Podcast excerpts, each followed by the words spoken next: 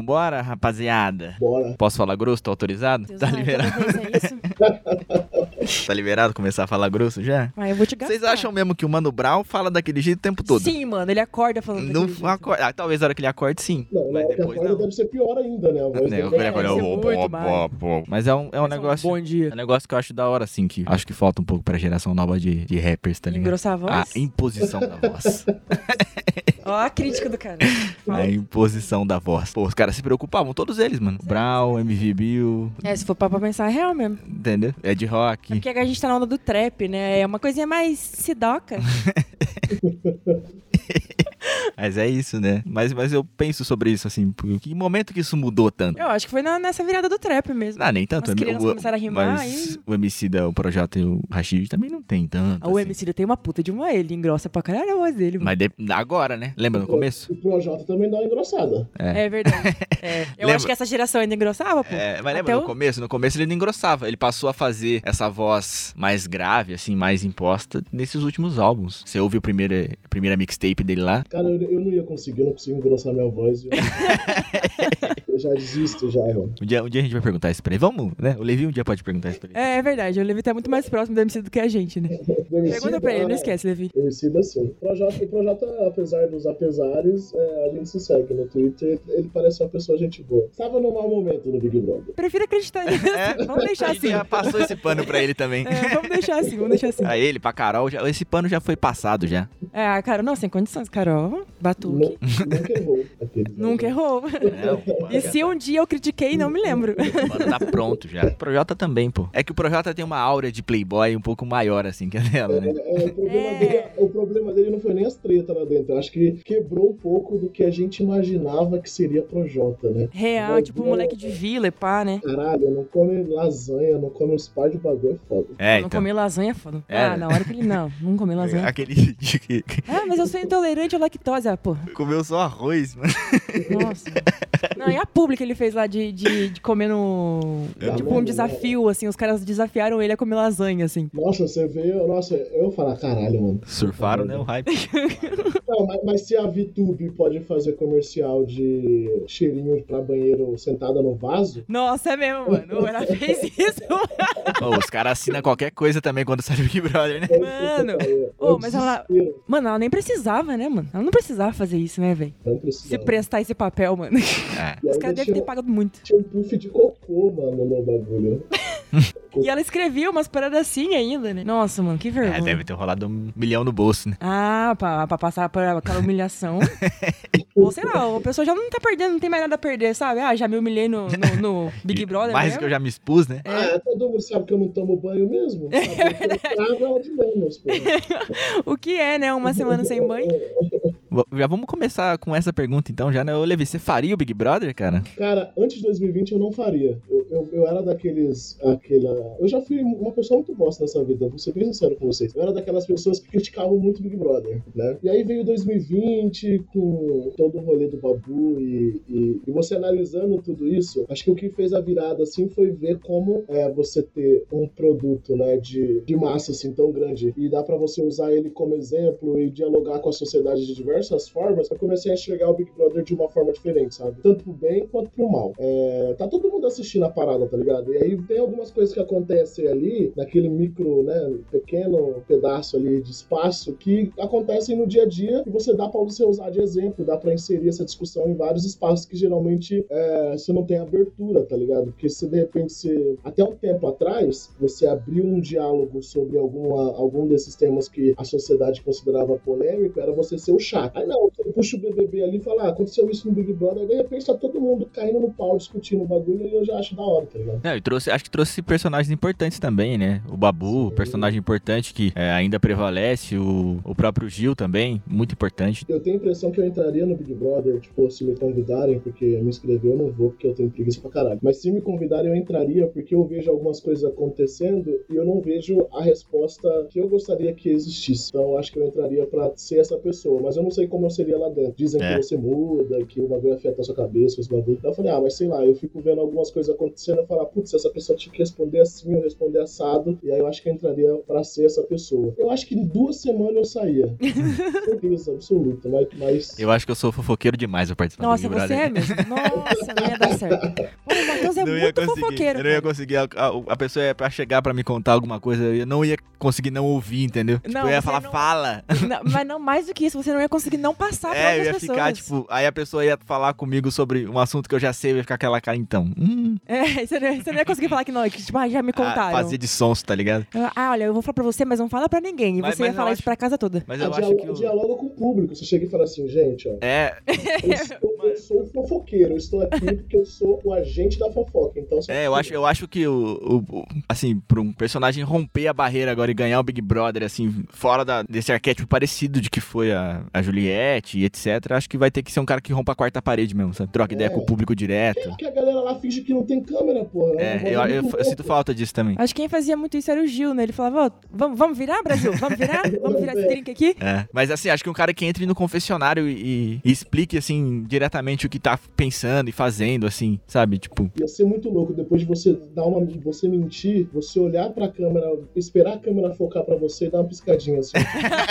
é, tipo isso, e fazer uns negócios tipo, Bem de É. Dimocó mesmo, tá ligado? Aquela piscadona. Pode crer. gente, hoje eu vou ser muito falso com aquela pessoa porque eu quero muito descobrir o que tá rolando. Tipo, Falar, ah, jogar real. né? É, um jogo limpo, mano. Da hora. E aí você vai sentindo. Se você for pro paredão e voltar, você fala, beleza, tá funcionando. Vai pra Senão você já sei. Senão já, já era. Não Vira uma só tentei. Mas a Kerline também, pô. Oi? A Kerline. Mas ela conseguiu um hypezinho aqui fora. depois. Nossa, demais, mano. Eu acho que ela foi, tipo, a primeira, primeira eliminada que se saiu bem, assim, sabe? Eu vi. Ela soube aproveitar muito bem a- o momento dela, assim. Mas também a gente do caos, né? A mina até o áudio no, no Stories ela conseguiu botar. É verdade. Não, é foda. E- Ela, ela não pode dar uma tretinha que ela tá lá dentro, né? E fazendo É. uma piada ainda, isso que é o melhor.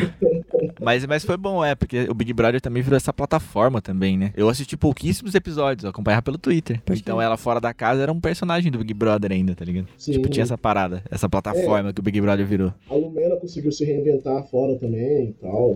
Então foi da hora. Tinha Eu tava muito preocupada com a Lumena, assim, com como ia ser a recepção dela aqui fora, tá ligado? Porque ela entrou na pipoca, né, mano? Ela não tinha, tipo, um- uma Sim. estrutura, né, uma assessoria, uma equipe ali pra poder falar, olha, aconteceu isso, isso, isso, você tem que fazer isso, isso, isso, tá ligado? Aí eu fiquei muito preocupada, mas ela deu a volta por cima, assim, de um jeito bem, assim, de assumir mesmo as paradas que ela fez, falar, ó, galera, é isso mesmo, fiz isso mesmo, agora eu vou tentar resolver as paradas, as merdas que eu fiz e bola pra frente. Ela E é, deu muito gos- bem, e é gostoso de ouvir ela, porque geralmente você escuta as outras pessoas, elas ficam tentando dar desculpas, porque isso, porque aquilo. Ela fala, ah, mano, eu tava dodói da cabeça mesmo, eu fiz isso, eu fiz isso, e agora eu tenho que alinhar, e, e vai. E ela é muito engraçada, tá ligado? É, é, mano. É assim, é, a vantagem do pós-Big Brother é que você consome pequenas doses das, das pessoas, assim. É. E já fica. E o, que- o nível que você quer só, né? Tipo, Sim. ah, cansei, sai fora, não vou, não vou acompanhar mais. Mas eu, às vezes eu me coloco no lugar dela assim também, lógico. Salvo algumas partes que ela passou bem do limite, mas, pô, você chega lá no Big Brother, pensa. Aí tá o Projota de um lado, a Carol Conká do Porra, eu ia outro. falar isso. Nossa, eu ia ficar birulei das ideias completamente. Como é mano. que você não fecha com os caras? Você vai Eu falar, sei. não vou fechar com esses caras aqui? É isso que eu falo. Eu seria desse grupo, cara, com certeza. É, eu penso isso também. Entendi. Assim, acho que, de- acho que talvez até o limite ali do. Depois do que eles fizeram, que a Carol fez, principalmente com o Lucas lá, foi bem pesado, assim e tal. Mas, pô, não tem como. Você ia falar, que- não vou fechar com esses caras aqui? Eu consigo imaginar o limite certinho que eu romperia com o grupão, começaria a questionar as coisas. Eu acho que naquele momento que a Carol manda o Lucas parar de olhar pra ela e olhar pra frente, tá todo mundo na sala, Porra, depois que nossa. o Thiago É. falou, e aí ela fala, não olha pra mim não, que não sei o que. Aí eu, aí eu falaria, putz, gente, pesado isso aí, pode parar, já tá demais. Mas acho que o que Uhum. quebrou o Projota, mano, é que ele entendeu errado o que o Thiago falou, que ele tava indo bem até ali. O Thiago jogou uma ideia, ele comprou a ideia do, do jeito totalmente errado e virou o que virou, tá ligado? É, ele achou que tava no grandão, né? confessionário lá. É, Eu achei. Eu não sei o que, que ele pensou, mano. Eu queria saber em algum momento. Porque, tipo, ele tinha tudo ali, mano. Eu acho que o Thiago deu até uma informação que nem podia dar do que Sim. tava acontecendo. E pá, ele podia levar isso pro melhor lado possível. Aí, a hora que vê, mano. Nossa, ele fez uma bosta. Aí ele cresceu pro lado errado. Acho que ele, sei lá, mano. Sei lá o que ele pensou. É, ele achou que tava foi um grandão. delírio ele coletivo. uns para- dos É, paredão, o, enfim. o Thiago falou pra ele, né, que é, agradeceu ele por ter conversado com, com ele, né, com o Lucas. Com e o aí Lucas, eu acho que ele entendeu, tipo, ah, o Lucas tá mó errado aqui fo- lá fora, tá todo mundo vendo o Lucas como errado, que Exatamente. realmente era, né, na época, depois que mudou isso, né, no começo tá todo mundo atacando o Lucas e tudo mais, até a assessoria dele deixou de assessorar ele, uma loucura que tava. Esse Big Brother era muito louco, porque de um dia pro outro acontecia milhares de coisas vezes e, e aí você torcia pra pessoa, a pessoa de repente tava batendo em velhinho dentro. É. Aí- e aí eu acho que ele entendeu, tipo, o Lucas tá muito mal visto lá fora, então a chamada que você deu nele é legal. E aí, ao invés dele entender que era, tipo, você acolheu o Lucas legal, não, ele entendeu, tipo, pisa na cabeça do menino. e aí É. eu acho que foi isso que rolou. né? Chuta esse menino aí, que é- esse é o caminho. Acho que foi isso que aconteceu mesmo. Mano, vamos seguir o protocolo Depois aqui? dessa intro. Lá, né? Re... Isso, engrossa a voz agora. Redesenhando o podcast, episódio 30 e alguma coisa. Já como dissemos, depois dos 30 e poucos a gente para de contar. Hoje, como eu Hoje. sempre digo. Um episódio Mas hoje- especial. Mas hoje. Ah, não tem como.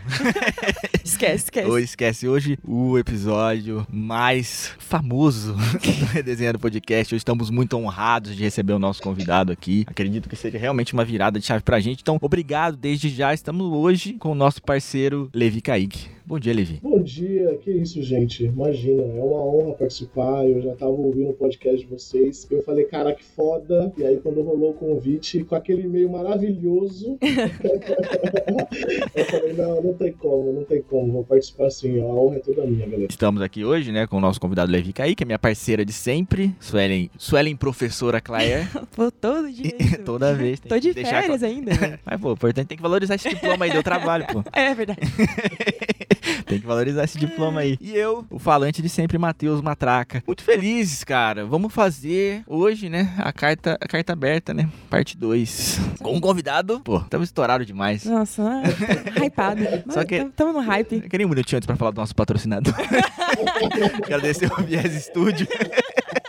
que sempre nos recebe aqui de portas abertas. Ai, como você é tonto. Ai, meu Deus, não tô conta. Ah, agora que a gente mudou de tamanho, tem que ser É, assim. Tem que, tem que agir dessa, dessa Os maneira. primeiros minutos é só de, de patrocinador, maneira. né? Estou gravando de óculos escuros, inclusive. Nossa, é verdade, você tá chapado?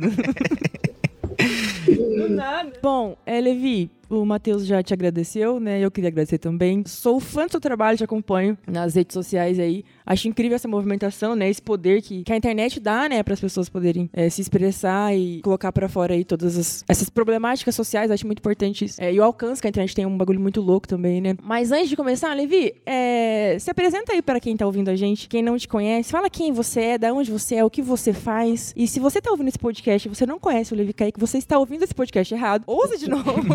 Comece do primeiro episódio. Mas fica aí o espaço aberto para você se apresentar, Levi, por gentileza. Eu sou péssimo com apresentação, mas vamos lá, vou tentar. Eu sou o Levi Kaique Ferreira, tenho 27 anos, vou vacinar semana que vem. Aí, Fé em Deus. Fé em Deus. Coloque aplauso nesse momento, velho. Vou colocar musiquinha de parabéns de funk. eu sou engenheiro civil, apesar da maioria da galera achar que eu sou de humanas, eu sou muito de exatas. Vocês não têm noção de quão de exatas eu sou. É, mas eu sou engenheiro civil, é, atualmente trabalho com consultoria na área da engenharia e também tenho os, tenho os meus projetos sociais na comunidade. E foram esses projetos sociais que me fizeram ir para as mídias sociais para falar sobre questões raciais. Então eu falo sobre racismo, falo sobre representatividade bissexual, que eu sou um homem negro bissexual, falo sobre masculinidade e tento aprender cada vez mais e expandir as vozes de outras pessoas que fazem parte de grupos minoritários para poder a gente conseguir alcançar o máximo de pessoas possíveis com informação. Eu sempre repito que eu acredito na educação como ferramenta de transformação e eu vejo é, a informação como um importante papel nesse, nesse projeto educacional que infelizmente no Brasil é falho e a gente tem que né, correr aí pelas beiradas e fazer a educação e o conhecimento chegar para os nossos, porque senão a gente vai ficar só parado. Então é esse o meu trabalho, eu dou palestras em escolas, é, já fui professor de, de escola pública também, dou palestras em empresas, enfim, eu falo, eu acho que é isso. Muito bom, muito bom. Grandíssimo comunicador. E mais uma vez, obrigado, viu, por ter vindo. Ninguém. Ah, a gente. Não, obrigado, Levi. Obrigada. É, é, gente é grato, né? É Gratidão. que a gente tá muito gratiluz hoje. Tu quer começar aí pelo seu? Pode começar. Quero. Bom, eu conheci, né, o Levi, eu acho que primeiro no Instagram e depois eu, conhe- eu comecei a seguir ele no Twitter. E aí, o que mais me chamou a atenção do seu trabalho, Levi, é a didática mesmo, tá ligado? Então, tipo, parece. Eu sinto, por exemplo, quando chega aquela onda de, de novembro e todo mundo quer saber mais como faz pra não ser racista, né? Quais são os passos, o que eu preciso estudar, quem eu preciso conhecer.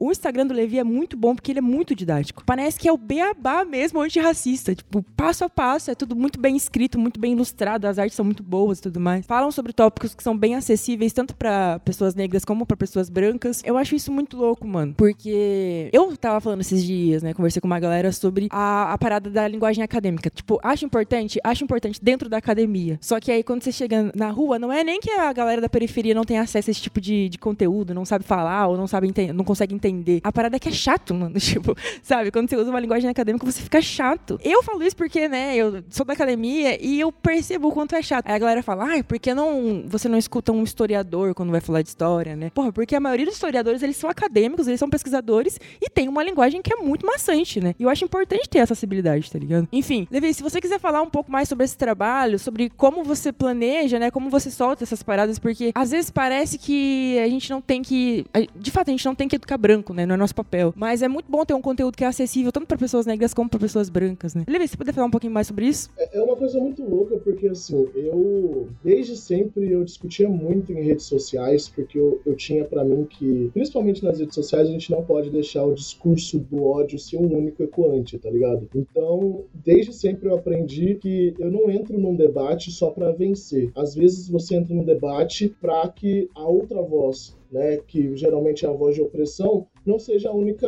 a escutante, a única que está presente ali naquele espaço. Então, eu via isso acontecendo muito com, com discussão com o Bolsonaro e com essa galera toda aí preconceituosa, porque é maçante pra caralho, tá ligado? A gente fica cansado, a gente cansa de discutir com essa galera e a galera foi meio que desistindo, porque, ah, mano, eu não vou conseguir mudar a cabeça dessa pessoa. Só que tem uma galera em volta que às vezes tá no meio termo de desconhecimento, de ignorância, ou de mesmo não querer procurar, que tá ouvindo esse discurso. Então, eu sempre fui aquela pessoa que, mano, a pessoa falou aquela parada que eu discordo e eu acho que é preconceituoso e é nocivo para a sociedade, eu vou responder não para mudar a cabeça dessa pessoa, porque eu acho que não vai rolar, mas eu vou responder para que outras pessoas que estiverem lendo aquilo tenha contato também com o meu lado da narrativa. Então eu sempre fui essa pessoa que apresentava dessa forma nas redes sociais. Só que eu usava só o Facebook, o meu Instagram era para postar fotinha mesmo, era bem uso padrão, assim. Eu tinha o Twitter há muito tempo para salvar o arroba, mas eu nem usava, eu achava aquilo lá bizarro, porque, né, o Twitter é um mundinho à parte, assim, né. 2019, final de 2019, eu tive que vender a minha empresa. Eu abri uma empresa na área de engenharia, a gente levou um puta golpe, cheguei a dever 120 conto. É, falei, cara, eu nunca ganhei 120 120 mil reais, da onde que eu vou pagar essa, essa, essa parada? E aí eu fui forçado a vender a empresa para quitar dívidas, e aí eu entrei numa depressão foda, assim, ansiedade, eu não saía, não fazia nada, ficava o tempo todo em casa. E o que me ajudava era escrever. E como eu já escrevia bastante sobre essas questões, a minha ex-namorada fazia estudários na Unicamp e a gente brincava de eu escrever e a gente, ela ia editar um livro meu. E aí eu começava a escrever coisas que vinham na cabeça. Como eu disse, eu sou de exatas, mas eu sou um homem negro, né? E eu falava, eu pensava muito sobre questões raciais. E como você, quando você é, é da engenharia, o pragmatismo, a, essa forma de ser mais direto na, na, na hora de passar informações, é, é algo muito. A, a, gente vai aprendendo com o tempo dentro da engenharia. Assim, tem várias matérias que estimulam essa parada de você ser direto ao ponto, não, não ter rodeios, né? E tudo mais. E, e eu fui adquirindo isso e eu sempre quis ser professor, então já juntou essas duas coisas, né? Essa didática da engenharia, essa, essa forma direta de comunicar. E aí eu fui escrevendo os meus textos. Num dia eu fui postar no, no Facebook, é, só que tava rolando uma discussão lá no Facebook. Eu falei que o Harry Potter era um bosta, ele morreria no primeiro livro se não fosse Hermione. E aí o Facebook entendeu isso como discurso de ódio e me bloqueou por 30 dias. Porque eu falei a verdade. e aí eu falei, putz, eu tô com um texto prontinho aqui, né? Onde que eu vou postar? Era, meu primeiro texto era Dicas para Brancos na Luta Antirracista. É, e aí eu falei, onde que eu vou postar isso? Eu falei, daí eu lembrei que eu tinha um Twitter e fui lá e postei no Twitter e fui pra balada. Era antes da pandemia isso, né? Era fevereiro de 2020. Postei e fui pra balada. Quando eu voltei, meu celular explodindo de notificação. Falei, pronto, vou ser preso. Porque a primeira, a primeira dica era, tipo, todo branco é racista, né? Eu já, eu parti do, da, do ponto de vista de que, beleza, eu quero trazer educação informação, mas eu preciso filtrar as pessoas que vão me seguir, porque eu não vou ficar sempre falando, todo meu conteúdo é básico, introdutório, mas se eu for falar que a polícia é racista, é, eu não posso ter como público a pessoa que nega a existência do racismo, porque senão ia gerar um monte de embate desnecessário. Então, se eu quero falar sobre lugar de fala, se eu quero falar sobre racismo institucional, se eu quero falar sobre alguns temas, né, que é, é palmitagem, por exemplo, e várias dessas coisas,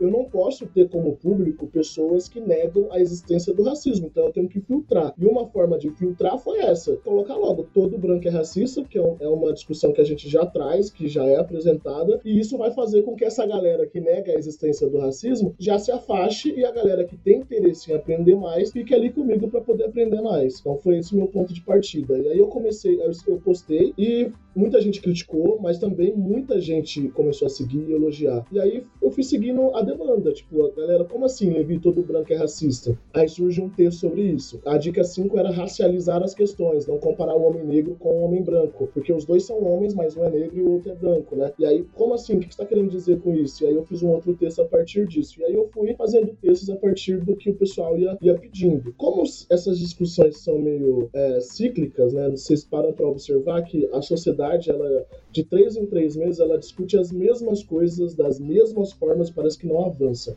Então, essa semana a galera tá falando sobre é, palmitagem. Aí, beleza, todo mundo fala sobre isso do mesmo jeito. Passa três meses, palmitagem de novo, aí aborto, aí é, feminicídio, aí, tipo, a gente sempre volta nos mesmos assuntos. E aí eu já tinha esses textos meio que prontos, assim, porque eu já, já escrevia e já falava sobre isso. E aí aconteceu do meu perfil começar a ser visto como essa plataforma educacional, assim mesmo, das pessoas virem e aprenderem. E eu sempre falo que eu trago é realmente introdutório, eu quero ser essa pessoa que talvez seja o primeiro contato da galera que quer aprender um pouco mais, e daí ela parte para outras pessoas que se aprofundem mais no tema e é por isso que eu sempre estou referenciando essas pessoas, sempre estou indicando outras pessoas, porque eu sou engenheiro, eu não sou um cientista social, eu não sou historiador, é, eu sou um homem negro que vive no Brasil. E, é, mas eu, no final das contas, a minha formação é engenharia civil. E eu tento trazer da forma mais didática possível mesmo. E eu acho que a gente tem que desmistificar um pouco essa parada de que ne só negro tem que falar de racismo.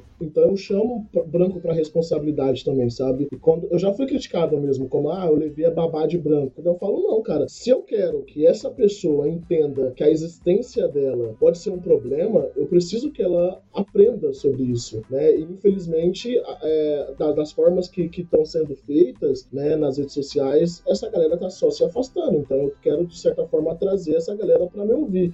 Ao mesmo tempo, eu dou várias porradas nessa galera. De, de, tempos em tempos, uma galera para de me seguir porque eu solto aquela porradona e eu falo, tipo, cara, lutante racista não é pra ser confortável. Se você tá aqui me seguindo achando que vai ser só oba, oba, alegria, séries e filmes para assistir na Netflix, você tá seguindo o perfil errado. E de vez em tempos em tempos eu tô criticando o capitalismo, tempos em tempos eu tô criticando essa noção de pretos no topo também, que eu acho bem problemática. Enfim, várias coisas eu vou é, questionando a ponto de já ter tido ido depor na delegacia por racismo reverso, já ter recebido ameaça de morte, esse caralho, mas é uma coisa que, que me dá prazer, assim, porque é, a maioria dos intelectuais negros que eu tenho como inspiração para mim falam sempre da educação e como a educação é transformadora e que a gente só vai conseguir a emancipação do povo negro e da nossa sociedade de um modo geral a partir da educação. Então eu aposto muito nisso, sabe? E eu acho que o que falta, o que a Suelen falou é muito, muito sério mesmo, de alguns desses temas eles são trazidos para a sociedade de forma muito chata mesmo. E não é que. E, e, eu acho que a gente tem que sair desse campo da arrogância de falar, ah, mas não tem que ficar facilitando, porque o racismo é algo ruim. As pessoas têm que. Sim, teoricamente,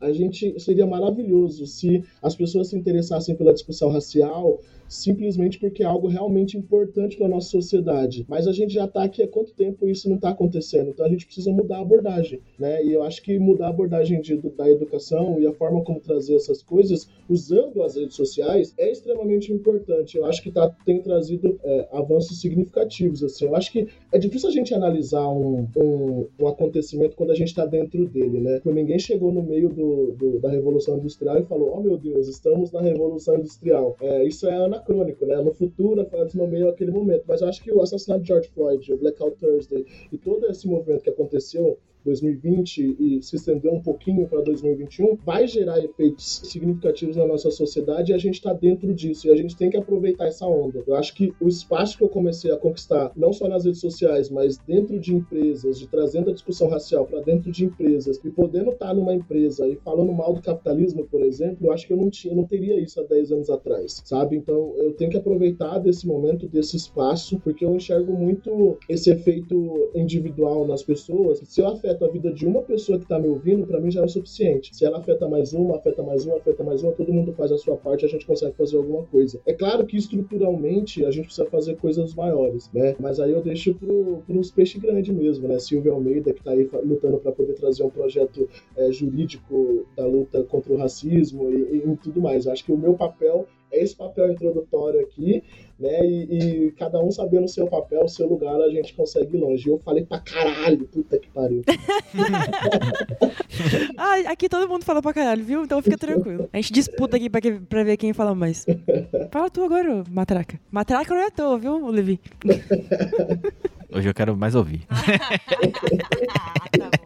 Cara, é, um dia eu, tava numa conversa com um amigo meu, assim, amigo, um amigo negro, assim, inclusive, e a gente tava falando sobre todo esse rolê, assim, de você ser um comunicador, independente da forma que se propõe para você ser um comunicador, seja um rapper, um MC, um influencer ou qualquer tipo de um professor, entende? Desse dia, ele me gerou uma reflexão, assim, a respeito de que em algum momento, assim, da sua trajetória, você, o que você fala passa a influenciar pessoas tá ligado? E aí as pessoas começam a, a tomar atos a partir disso, assim. E no exemplo do dia que a gente tava falando, a gente tava falando até sobre essa coisa de rua, assim, de quebrada, de que a partir do momento que você começa a influenciar a sua quebrada e, e os moleques da sua quebrada começam a fazer coisas que podem ser positivas ou negativas, tipo, ah, entrou em conflito com a polícia, mas por quê? Porque uma, uma traca que falou mal da polícia, ou o Levi que falou mal da polícia, ou, ou positivas mesmo, assim, de, de começar a levar mais a sério a escola, ou a colaborar mais com a comunidade como um todo, ah, porque ah, tal pessoa falou. Tipo, a gente passa a influenciar pessoas a, através do nosso discurso. E isso pode ser positivo e negativo. Quando a gente leva isso pra internet, né, que é essa terra de ninguém, e de que a pessoa pode retweetar o seu tweet fazendo um comentário e distorcer um pouco a ideia disso, e isso toma esse caminho é, a, em alguns momentos que pode ser até meio desenfreado. Eu queria saber como é que você lida com essa perspectiva, assim, cara. De tudo que você diz pode ser interpretado de diversas maneiras e influencia pessoas, assim. Cara, isso é foda, porque desde que. É, né, uma coisa que eu aprendi também com a engenharia é que eu preciso aprender sobre a ferramenta que eu tenho na mão. E como eu comecei a tratar a, as redes sociais como uma ferramenta de trabalho mesmo, né? Eu comecei a estudar sobre as redes sociais. Então eu estudei sobre o Instagram para saber como alcançar mais pessoas. Eu estudei sobre como que é a linguagem do Twitter. Eu tive que aprender, porque eu não era uma ferramenta que eu utilizava. E hoje é uma das minhas ferramentas principais. E uma das coisas que eu percebi é que você não pode deixar dupla interpretação para nada, né? E você tem que sempre estar resguardado com relação a isso. E mesmo assim existem as distorções.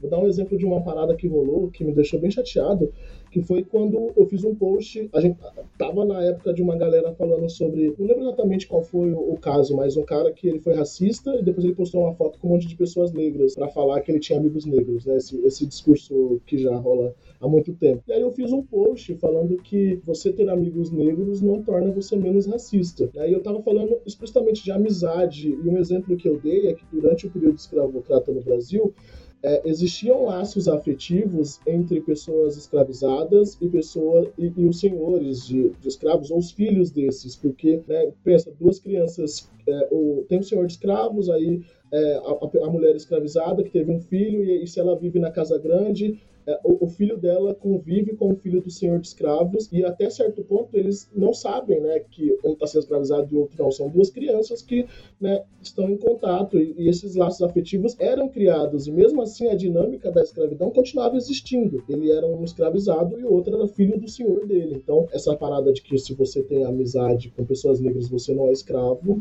você não é escravizado, você não é racista, não existe. E um dos exemplos que eu dei é que existi, existiam inclusive é, casos de é, filhos de senhores de escravos que se casavam com pessoas escravizadas e fugiam da, da, da fazenda para escapar e fugir com seus pais e tudo mais. E aí uma pessoa tirou uma frase desse meu post de contexto para dizer que é, a pessoa foi muito desonesta. Pra vocês terem uma noção, a pessoa falou que ah, é, o Levi está dizendo que as mulheres negras estupradas tinham afeto por seus estupradores. E eu não falei nada de com relação ao estupro, eu não falei nada com relação explicitamente disso.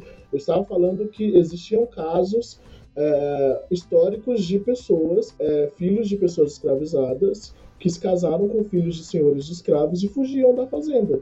Né? Existia essa, algum, alguns casos de, dessa relação de afeto e eu não estava excluindo o fato de que mulheres negras tinham sido estupradas durante a escravidão, sabe? E a pessoa tirou print. De... A pessoa foi tão desonesta que a minha postagem era. Eu, eu faço quadrinhos né, no Instagram.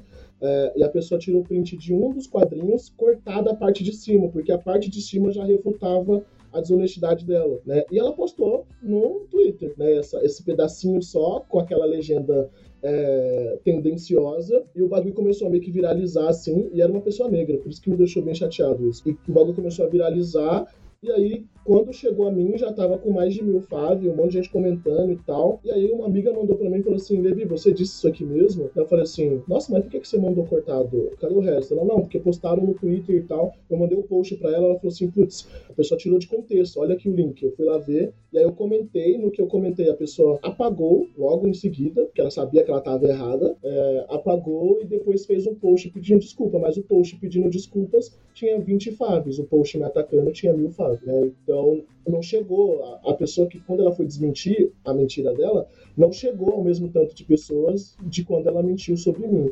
E até hoje, algumas pessoas, é, é, quando eu vejo alguns conflitos e tal, ah, esse não é, não é o cara que tava glamorizando o estupro de mulheres negras. Ó quão, pes, ó quão pesado é essa parada, tá ligado? E o cara assumiu que ele mentiu, pediu desculpas, falou, ah, eu não tinha entendido, mas foi completamente desonesto, porque dava, tava claro para entender. Mas até hoje eu tenho que lidar com isso. E aí depois disso eu fiquei bem mais receoso com relação a isso. As minhas artes eu faço em continuidade mesmo dentro da própria página para que as pessoas percebam caso seja cortado. Olha o tipo de preocupação que eu tenho que ter. Para que se alguém cortou, a pessoa saiba que, ó, isso aqui é um recorte, cada um inteiro. Pelo menos isso eu tenho que me preocupar. Então, é uma parada que, que é muito louca. Aí já tem, tem um caso de pessoa dessa, desse tipo de desonestidade e tem um tipo de, de caso que é, tipo, a galera que é bolsonarista mesmo, que me odeia simplesmente porque eu sou uma pessoa negra com relevância nas redes sociais, é, e vão distorcer tudo que eu falo, e aí esse tipo de pessoa eu não me importo, sabe? Existem páginas no Facebook específicas para me atacar, sabe? Que ficam o dia inteiro tirando print do que eu posto, distorcendo para me atacar. Mas aí é um público que é uma galera que se incomoda com a minha existência, tá ligado? Aí já é... Que não trabalha também, né, porra? Tem tempo os caras, né, mano? Paulo Guedes, você prometeu. Entro... é muito louco, porque às vezes eu entro na página e essa página ela tira print de algumas coisas minhas e posta lá. E aí a galera nos comentários tá concordando comigo. E aí eu acho que o ADM deve ficar puto, porque ele quer me fuder. Eu falo assim, não, mas isso aí ele tá certo, mano. Isso aí ele tá certo. Então, é, Porra, passei horas aqui procurando um negócio desse menino, aí os caras vão concordar com ele. Vai concordar com ele. Então, aí, mas aí são dois casos diferentes, né? E, e, e, a gente tem que entender que, tipo, quando, quando, me atinge real é quando vem de pessoas negras, mas eu tô tratando já isso porque nem todo preto é irmão e tem uma galera que acha que a única forma de fazer revolução é a sua, individual e única que é o único jeito de você lutar contra o racismo é o seu jeito individual e único. E aí a gente começa a entrar em conflito. Mas a gente tem que entender que a negritude é plural, tá ligado? Então são pessoas pretas diferentes, com pensamentos diferentes. Tem as minas preta que é feminista, as minas que é mulherista, e enfim, as minas que tem outro pensamento revolucionário totalmente diferente. Então é, a pluralidade é importante eu só não acho que a gente precisa se atacar nesse, nesse processo, né? E ser desonesto. Eu acho que a, a, o entendimento de desonestidade é universal, independente de, de você pensar diferente do outro, o entendimento de desonestidade, principalmente desonestidade intelectual, é universal. Mas é muita terapia e cuidado com o que a gente está postando, porque tem alguns temas que eu fui aprendendo com o tempo. Isso aí foi um toque que o Yuri Marçal deu para mim. É, a gente tava trocando uma ideia e chegou e falou assim, cara, é, não cometa o erro que eu cometi, que é comentar tudo no calor do momento, sabe? Tem coisas que a gente não precisa, tem brigas que a gente não precisa comprar, tem brigas que não vão dar em lugar nenhum, que é tentador você entrar naquela discussão, mas não vão dar em lugar nenhum, só um desgaste emocional, então não vale a pena. E aí eu vou filtrando, porque tem discussões que você vê que não vai dar em lugar nenhum, tá ligado? Tem coisas que você enxerga ali que não vai chegar a lugar nenhum. Já tem outras que você sabe que não vai dar em lugar nenhum, mas vai ser didático para você esfregar na cara da galera como que a branquitude é. Como, por exemplo, a merda das minas das mina brancas no Twitter, esses tempos atrás, estava assim, é, declarando tesão e supremacista branco lá da invasão de Capitólio. Eu sabia que aquilo ia dar uma merda gigantesca, mas era um, um exemplo ótimo para mostrar sobre como funciona a branquitude. Então eu falei, mano, isso aqui vai ser didático pra caralho, essas minas defendendo tesão e supremacista branco, então vamos comprar essa briga. E aí eu comprei a briga e, e eu acho que foi didático para as pessoas que estavam acompanhando entenderem um pouco dessa questão né, da, do, do, feminismo liberal e, e tudo mais mas tem brigas que não vale a pena. E, e, e, aí você vai pegando com o tempo. Hoje eu já consigo ver uma discussão começando no Twitter, alguma coisa no Twitter que tá rolando. Eu olho e falo, hum, vai dar merda. Eu saio, volto duas horas depois, deu merda. Então, o meu, o meu departamento de vai dar merda, é, ele tá muito eficiente, assim. Então, a gente vai desviando, cara. E, é claro que a gente comete deslizes no, no meio desse processo. E eu acho que eu tenho um, um, um diálogo muito franco com o meu público, assim, de tipo, mano, eu não sou perfeito, eu vou errar, eu tô aprendendo como todo mundo. É, se você acha que. E, e, eu tenho. Eu acho que o principal das, de, de, de, estudo, é, Matheus e Suelen, para vocês mesmo que estão crescendo, e vai chegar uma hora, é a humildade, tá ligado? Porque. É, dentro da comunidade negra, principalmente, eu vejo isso no Twitter, assim. Tem uma galera que vai pisar em cima de você quando você estiver errado e vai fazer isso publicamente mas tem uma galera muito foda que vai te chamar na DM e vai falar, mano, eu acho que esse push aqui não tá muito legal, por isso, isso e isso. E, e tem gente que, quando recebe essa mensagem, ela quer bater de frente, quer discutir, quer impor a sua, né, a sua perspectiva. E eu não. Quando alguém chega e fala, Levi, esse poxa aqui, já aconteceu algumas vezes, Levi, esse poxa aqui dá a entender uma coisa que não é muito legal, né? É, ah, isso aqui não é, não é muito bem assim e tal. Eu, a primeira coisa que eu faço é refletir realmente sobre aquilo, tentando tirar todos os preconceitos possíveis de, de, de, de de cima de mim com relação a isso. Eu não vejo a correção como algo ruim, sabe? Eu, eu, adoro quando as pessoas me corrigem, eu adoro quando as pessoas me ensinam alguma coisa diferente, principalmente de coisas que eu não sei, que eu não aprendi, ou coisas que eu deixei escapar. É, até coisas que, tipo, mesmo que no final das contas eu continue discordando daquela pessoa, mas aquela perspectiva me abre um caminho diferente de pensamento que eu acho interessante de, de seguir. Então, eu sempre tenho a humildade de, de, de ver quando a pessoa fala, ó, oh, isso aqui tá assim tal, acho que não gostei. Aí eu, eu, penso, às vezes eu me expressei errado, apago, refaço o tweet. Já outras pessoas ficam batendo de frente e aí leva porrada mesmo. Mas como vocês vão ver muito disso, assim, vocês vão ver especificamente as pessoas que estão ali para somar contigo, então vão te chamar na DM, não vão dar palco para racista tripudiar em cima do teu erro, porque tu vai errar, isso é normal e a galera que, que vai te chamar na, na encolha mesmo, esse senso de ubuntu mesmo, sabe? De aquilombamento, que você sente acolhido ali, e você vê que a pessoa tá fazendo isso porque ela gosta de você, sabe? E, é, e as pessoas que eu conheci nesse, nesse meiozinho de internet, tá ligado? É, eu tenho muita sorte, porque é uma galera muito assim, sabe? A gente tá sempre se corrigindo internamente e tudo mais, se protegendo. É, é igual amigo, tá ligado? Seu amigo tá errado na briga, mas primeiro você bate em quem tá querendo bater nele e depois você dá uma carcada nele no, no privado. E como é que é, é esse rolê? Vocês têm um grupinho no zap? Algum, alguns têm. É, Tipo, o pessoal até fala, né? A panelinha do Black Twitter. Caralho, né? muito fofoqueiro, velho. ah, eu só quero fazer perguntas sobre fofoca. Fofocas alguns, do Black Twitter. Algumas pessoas têm é, alguns grupos, depende. Por exemplo, a gente tem um grupo que eu acho que é muito foda, que é Engaja Pretinhos, que é um grupo pra gente mandar nossos trabalhos lá e a galera se apoiar. Eu acho isso foda pra caramba. É, aí tá todo mundo lá e a gente só fala de trabalho. É, aí tem, tem um grupo que é Afrofofoca, que aí é fofoca mesmo. Afrofofoca, nossa. É, nossa. E eu não tô nesse grupo. a gente vai chegar lá, um dia a gente ah, chega vai. lá.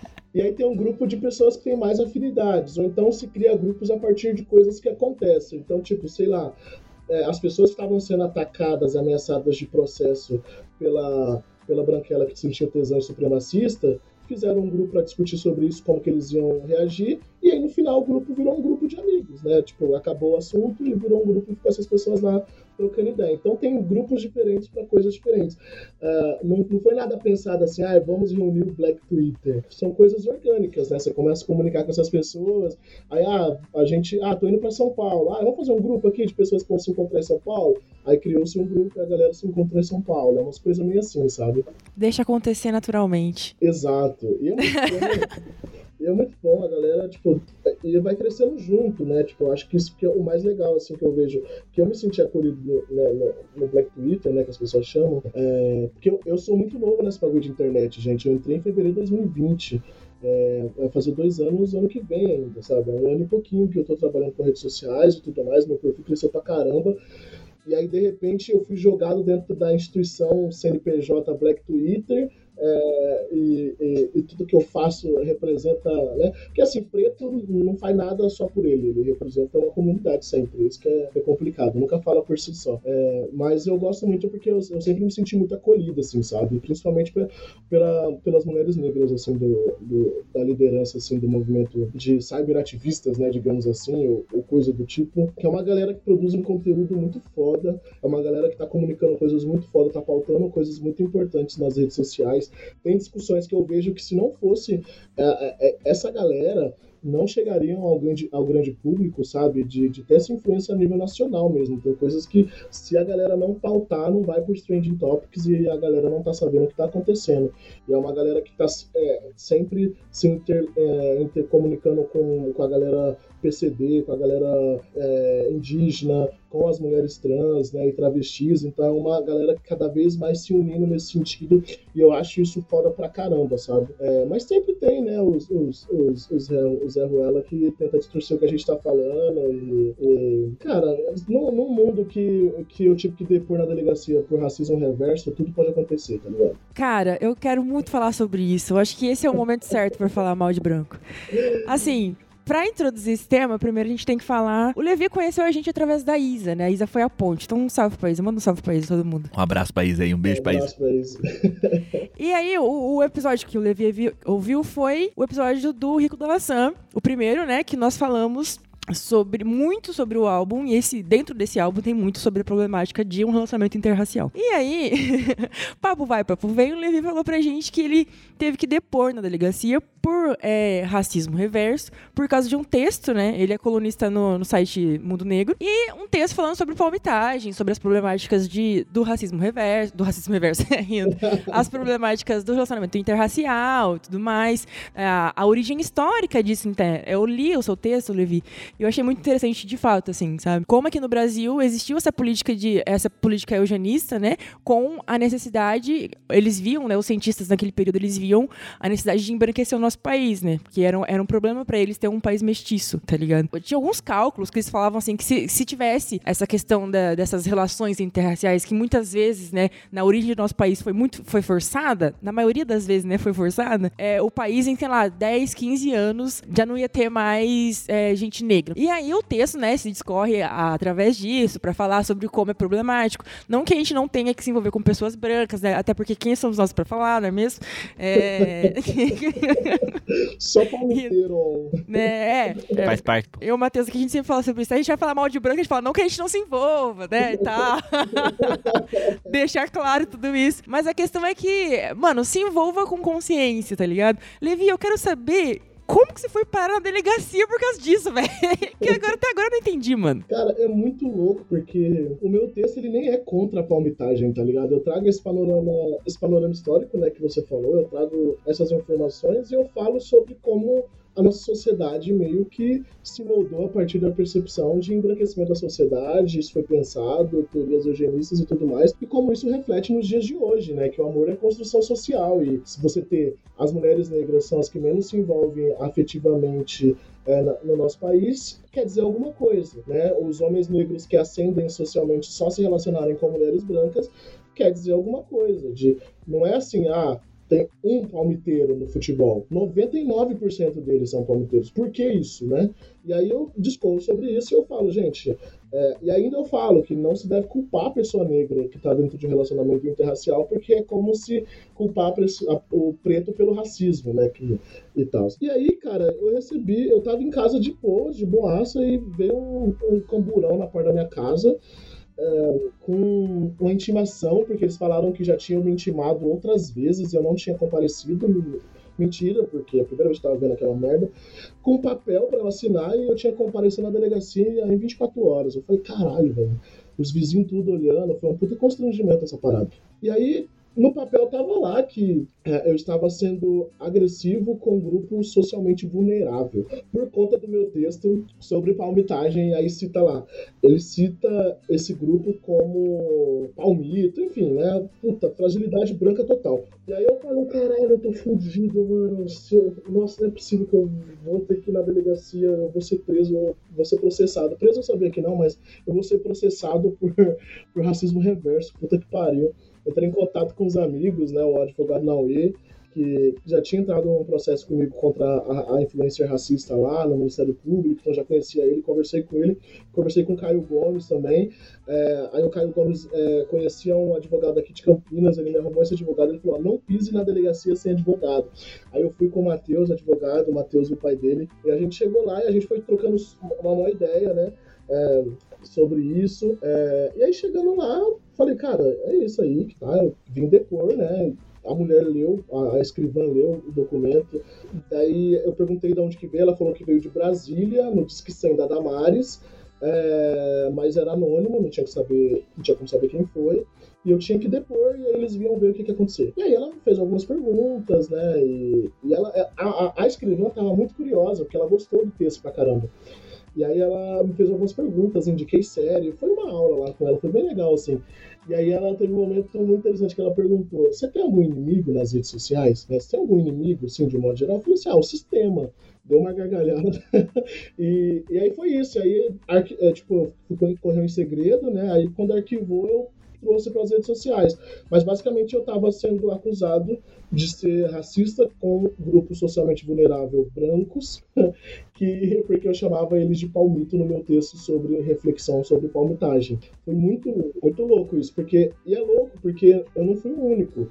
É, o Mussum é, o Leandro Santos, né, do Bebida Liberada, do Quebrada Pode também, ele tinha sido processado é, por é, racismo contra o povo de São Paulo, como se paulista fosse uma etnia, uma raça, alguma coisa. Inclusive, como que é o meme da Jojo mesmo? Ai, é, é, cada coisa que chega a ser piada. É, é, exato, velho, é muito louco. E foi por conta do Borba Gato, inclusive, porque na época que tava todo mundo discutindo sobre queimar a estátua ou não, ou derrubar, ele fez um tweet assim, compartilhou uma foto do Borba Gato, da estátua, e fez um tweet assim, hum. E aí a galera falou que ele tava incitando violência contra a população paulista, uma parada assim.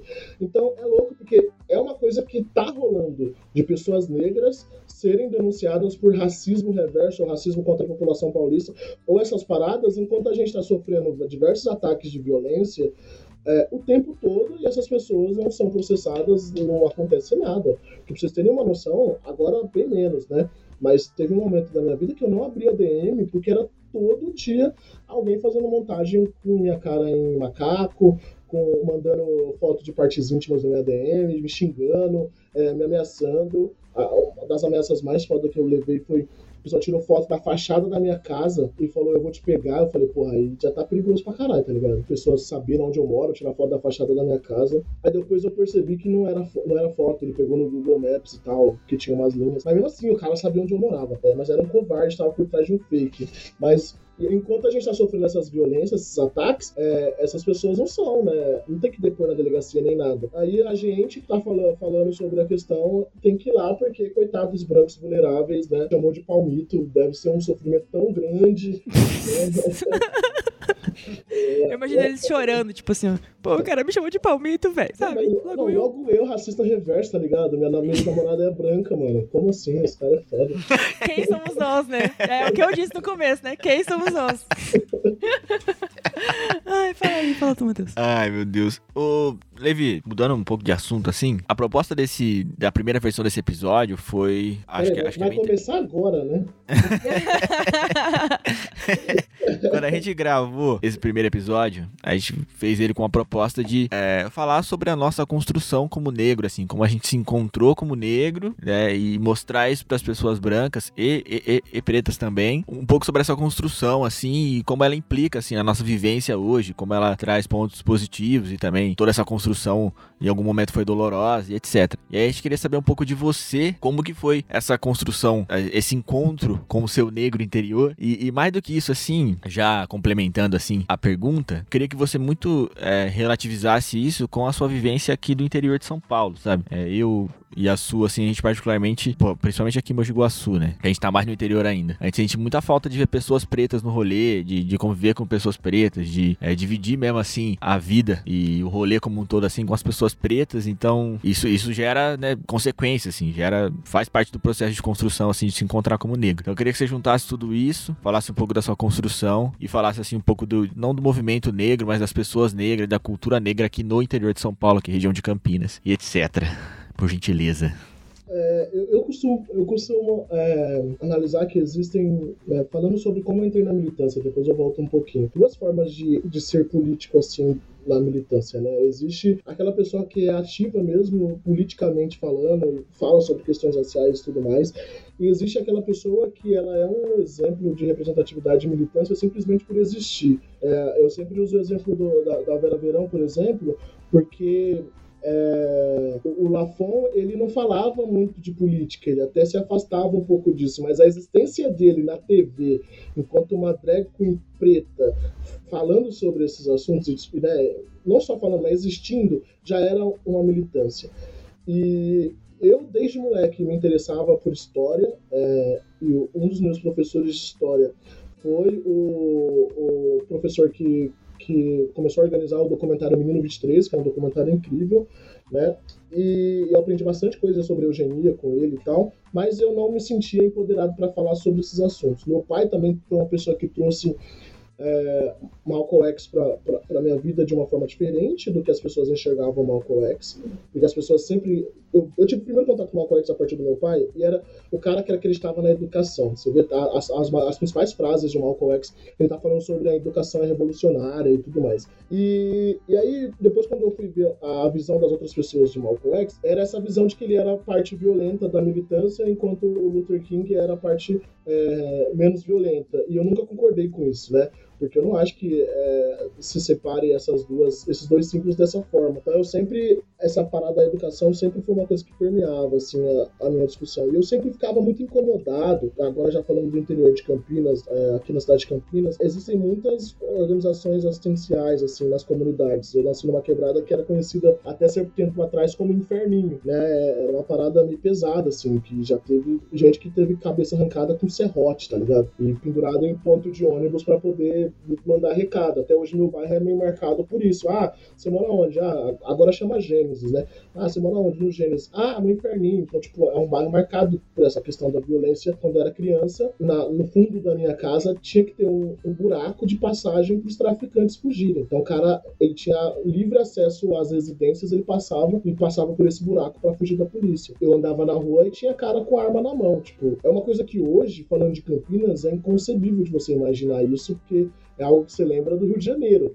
Mas no meu bairro era uma parada nesse nível, assim, quando eu estava em guerra de facção, quando eu era criança. É, eu, com 7, 8 anos, já vi gente morrendo na minha frente de paulada, de tiro, né? Então, era um bairro muito pesado. Depois de um certo tempo, minha mãe não deixava eu sair pra rua. Ficava dentro de casa o tempo todo porque ela tinha medo de acontecer alguma coisa. E só que aí se criaram várias ONGs assistenciais, principalmente religiosas aqui, que eu agradeço muito porque, até certo ponto, quando eu passei necessidade, eu cheguei a passar fome, às vezes eu tinha, as únicas alimentações que eu tinha era nesse lugar. Mas é um olhar extremamente assistencialista que tem para a comunidade. Quando eu fui crescendo, eu fui participando de, né, observando essas coisas, é, e aí eu fui participar de uma reunião intersetorial aqui da, da região, da galera falando o que, que ia trazer, e eles estavam falando sobre trazer um cinema. Acho que esse foi o turning point, assim, de eu começar a me engajar em questões sociais. Já discutia isso com os meus amigos e tudo mais, e aí foi por isso que eu fui nessa reunião, né, porque eles queriam trazer coisas pro bairro, e aí eles estavam falando sobre trazer um cinema para a comunidade, né? Ah, vamos levar um cinema lá para eles e tal, vai ser legal. Alguns deles, alguns deles nunca foram pro cinema. A forma como, primeiro que só tinha branco velho no, no, lugar. A forma como eles falavam da comunidade me incomodava, porque era sempre nesse lugar, eles nunca viram isso, eles nunca tiveram isso. E eu falei, tá, vamos lá, né? Beleza. Até que uma mina pegou e falou: Ah, a gente podia até ver se a gente consegue levar pipoca. Eu acho que alguns deles nunca comeram pipoca. Não, não, peraí. Porra, vocês acham que nós saiu da onde, tá ligado?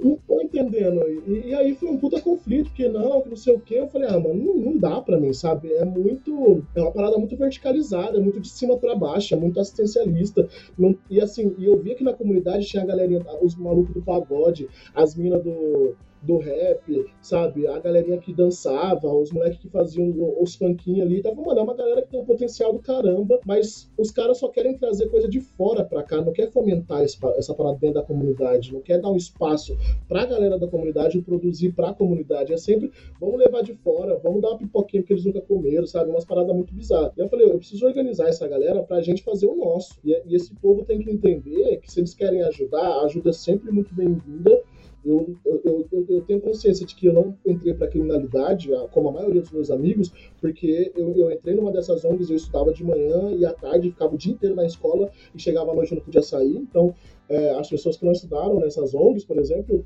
hoje tudo é preso ou morto ou traficante, alguma coisa do tipo. Mas eles precisam ter um olhar um pouco mais é, atento para se construir junto, não construir para não trazer para, mas construir junto, fomentar isso, porque uma hora essa galera precisa andar com as próprias pernas. Isso não rolava. E aí eu fundei um coletivo junto com os meus amigos, que era minha gente também é. E o objetivo era a gente levar a, a. No caso, eu falava sobre representatividade negra no cinema, porque eu tinha um site de cultura pop, e o meu amigo era de Cadomblé, então a gente aproveitou da brecha da lei de 2003 que fala sobre discussão racial na, na, nas escolas, né, afro-brasileiras e tudo mais, só que não rolava na escola, a gente usou dessa brecha para poder levar esses, esses, essas palestras para as escolas públicas, a gente levava isso de graça. E aí a gente começou a fomentar isso junto com a galera. A gente fundou um sarau para a galera se apresentar, e é um sarau lindíssimo, inclusive quando acabar a pandemia vocês estão convidados, sarau da Dalva, que é num botequinho, a galera vai lá e aí recita, canta, dança, faz o que tem que fazer, fala o que tem que falar, tem lá um caldinho para nós tomar, uma pinguinha, enfim, da hora pra caramba que a gente fundou esse sarau, pra galera se expressar culturalmente, porque a gente tava cansado da galera ficar trazendo coisa de fora pra gente e achar que a gente é tratar a gente de forma exótica, sabe? Até desumanizadora, sabe? Porra, nunca comeu pipoca. Você tá tirando com a minha cara, mas pode pipoca, né? Se você falar, ah, nunca comeu uma picanha, beleza, agora nunca comeu uma pipoca é foda. E aí. E aí foi isso. Quando eu fui ver, eu já tava envolvido, meio que envolvido politicamente, o pessoal do pessoal meio que, putz, você quer ser vereador? Não, tal,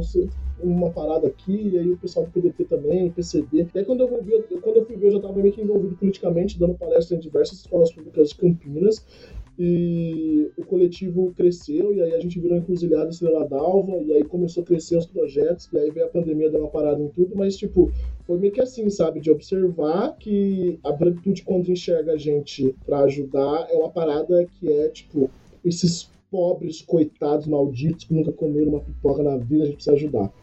E isso me incomodava pra caralho. E já sobre a cena negra em Campinas, eu acho que é rica pra caramba, tá ligado? Porque tem um, é, tem né, essa, essa história de que Campinas foi a última cidade do Brasil a abolir a escravidão. Então, o último país, a última cidade. É, parece que Campinas era, era uma cidade de castigo para os escravizados. Então, aqui era uma parada bem pesada. Por isso que tem Simão de Barão de Jaguara, Barão de Tapira, Barão de Sei das Fontes, Barão Geraldo. Era barão para tudo quanto é lado, e fazendas, e pessoas, muita gente escravizada aqui na cidade. É, e com isso, o movimento de resistência, né, onde existiu escravidão, onde existiu é, opressão, existiu resistência. Então, o movimento de resistência de Campinas é bem forte. Então, a gente tem a Afromix, que é um evento só para gente preta, que é da hora pra caramba. Tem os rolês, tem a Fazenda Casa Roseira, que tem uns eventos bem legais. Tem bastante casa de candomblé e umbanda aqui na cidade. É, né? Então, acho que nesse sentido, se você quiser procurar espaços para encontrar gente preta, você vai encontrar gente preta. É, e os rolezinhos também, né? Tipo, é comunidade, é a galera preta mesmo, sabe? É a galera mais pobre, é descendente de preto.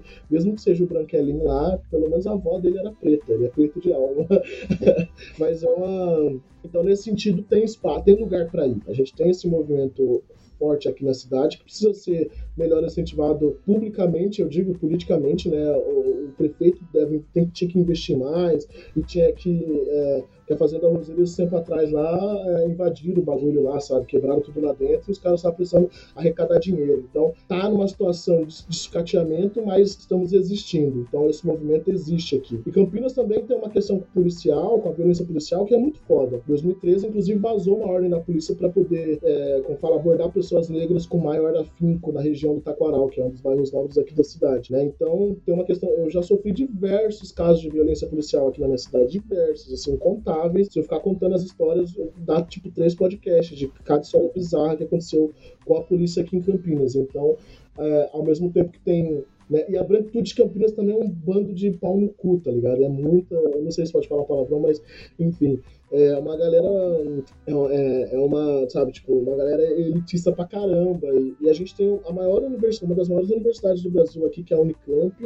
E, e, e, a gente precisa fazer essa galera de Campinas, a comunidade, chegar dentro desses espaços, ocupar esses espaços. Então, tem um movimento cultural educacional aqui em Campinas que eu acho bem interessante, mas eu acho que ele é mal direcionado, mas existe, tá ligado? Eu acho que é melhor do que muitas outras regiões que não existe, e essa discussão, é, pelo menos na minha comunidade e, e coisas do tipo, está sendo feita, a gente está levando essas discussões para alguns outros espaços. Agora, com, com essa parada do, da pandemia, deu uma parada e meu perfil cresceu, mas eu quero usar o espaço que eu conquistei com o meu perfil para ampliar cada vez mais essa parada depois da pandemia, tá ligado? Então, reunir mais gente, trazer mais gente para essas discussões, ampliar isso, trazer mais visibilidade para esses casos de absurdos que estão acontecendo na cidade. Eu acho que é, eu encontrei assim, um espaço que eu quero atuar e, e é esse espaço de militância mesmo. Não pretendo ser político propriamente dito, não quero virar vereador nem nada, mas eu tenho as pessoas que eu apoio, que eu conheço o trabalho e, e, e vou seguir apoiando. É, mas eu acho que é esse o espaço assim, de militância. E, e foi meio que assim que, que, eu acabei me encontrando. Essa parada que você falou da representatividade é muito foda, porque a minha professora de português pediu para poder ir na escola uma vez, dar uma palestra, não, conversar com os alunos, porque eu era o único aluno, um dos únicos alunos da turma que tinha entrado na universidade para fazer engenharia porque né, tem essa parada, né? Engenharia, direito e medicina, a galera fica né, meio eriçada com a parada.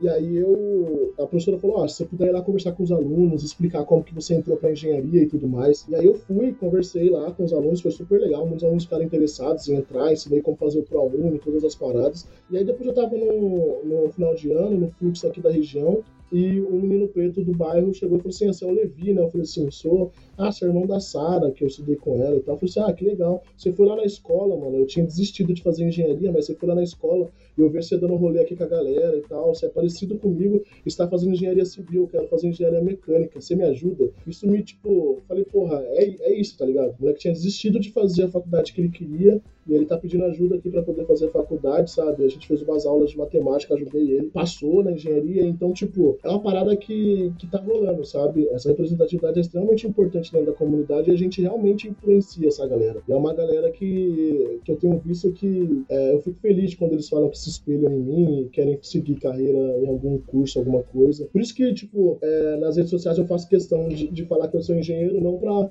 pra me gabar nem nada disso, mas, tipo, é mais um preto engenheiro no rolê, tá ligado? Mesmo que no final das contas não sirva porque eu faço hoje, né, só para a área da consultoria que eu presto, mas para as redes sociais não sirva, mas eu deixo claro ali, ó, eu sou engenheiro, é mais um preto engenheiro, e, e é importante para a galera ver e falar, putz, eu, eu queria fazer engenharia, eu vi que o Levi faz engenharia, e isso acontece direto. Nego que entra em contato comigo e fala, mano, eu quero fazer engenharia, quais dicas que você dá, como que você fez, como que é isso, e eu ajudo essas pessoas eu acho foda pra caramba. Meio que foi isso, assim. Massa. Cara, queria entrar em um outro tópico agora. Nós muito fofoqueiros, né? Eu quero falar tudo das tretas. Tá Real, a gente tá... Olimpíadas, né? Olimpíadas estão aí, a gente tá vendo tudo que tá acontecendo. A Rebeca hoje ganhou um ouro assim, é importante pro nosso país, porque a gente sabe a falta de estrutura que tem, né? A falta de incentivo, a falta de apoio, falta tudo, né? Para quem quer viver de arte, viver de cultura, viver de esporte nesse país, principalmente nesse atual governo que a gente tá que é um desgoverno, na verdade. E aí, cara, se a gente for analisar, vou tentar ser rápido. Se a gente for tentar analisar, tipo, sei lá, a história das Olimpíadas, tá ligado? Tirando as questões, tudo que tem envolvido de religião e de mitologia, a gente tem o, o movimento das Olimpíadas, os jogos em si, como uma movimentação que acontecia ali no período entre guerras. Então era um momento assim que era para unir as nações, né? Para paz mundial ser decretada e todo mundo esquecer que estava acontecendo uma guerra, esquecer que se odiava e se unir ali para celebrar de fato os jogos. Então a gente carrega esse espírito olímpico, né? Até os dias de hoje, assim, a gente. Tudo bem que vira e mexe, a gente quer que uma criança caia de um skate, um negócio assim. mas nada muito grave, né? Então, a partir daí, a gente já consegue entender que as Olimpíadas, elas são sim, esse movimento é sim um movimento político. Não tem, não tem, não existe como não politizar isso. Até porque hoje em dia tem muito uma parada de poder, né? Então, os países que ganham mais medalhas, geralmente são os países que têm mais poder, né? Por quê? Porque eles são os que investem mais em, no esporte e tudo mais. E aí, se a gente pode entrar aí na questão racial, tem vários movimentos. A gente já falou aqui até da Baby Killon, né? Que é o, o cara que, que correu é, descalço dentro de um, de um movimento que estava ali, que era um movimento eugenista, estava muito forte naquele período. Então as pessoas estavam querendo provar que os negros eram inferiores. Aí um negro vai lá, corre uma maratona descalço e bate um recorde mundial e ganha uma medalha de ouro, tá ligado? Como que isso não é político? Como que você vai falar que as Olimpíadas não são políticas? Aí vem um, um porra louca lá de um ex-BBB branco falar que, ah, não, porque quando você fala que a Rebeca ganhou o ouro, e é importante porque ela é uma mulher negra, porque vem da periferia e tudo mais, aí não, aí você tá ressaltando as coisas ruins dela. Porra, que que é isso? Levi, eu queria que você falasse sobre essa movimentação que aconteceu, cara, que é muito recente e que, nossa, tudo agora que a gente vai falar, os caras tentam, tipo, tirar a nossa voz, tá ligado? Ah, porque não tem que ressaltar coisa ruim. Primeiro que você tá falando que o fato dela ser negra é uma coisa ruim, mano, tá ligado? Tipo, fala pra galera, eu queria que você falasse pra galera, tipo, a importância de racializar essas questões, saca? Essa, essas movimentações, essas conquistas e tudo mais. Cara, eu acho que o primeiro de tudo, isso que é foda, né? A gente só pode falar de racismo,